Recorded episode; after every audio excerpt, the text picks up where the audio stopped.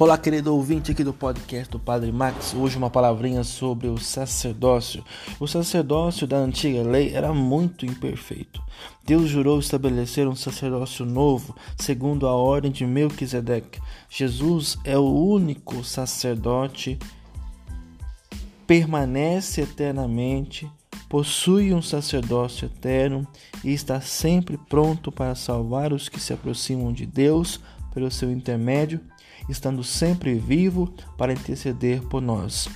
É o Pontífice Santo que nos faltava, o Pontífice inocente, separado dos pecadores e mais elevado que os céus, que não é obrigado, como os outros, a oferecer todos os dias vítimas pelos seus próprios pecados, como está em Hebreu 7.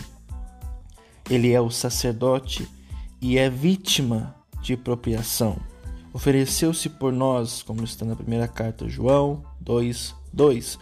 Vem a uma alma sacerdotal. Vós sois, diz-nos Pedro, uma ordem de santos sacerdotes destinados a oferecer a Deus hóstias espirituais que lhe sejam agradáveis por Jesus Cristo.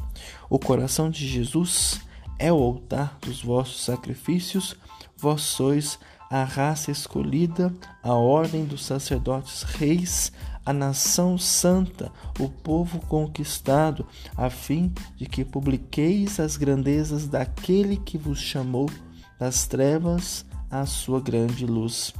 Irei, portanto, diante do tabernáculo, Jesus aí aceitará a consagração do meu coração para que dele possa fazer um coração verdadeiro sacerdotal.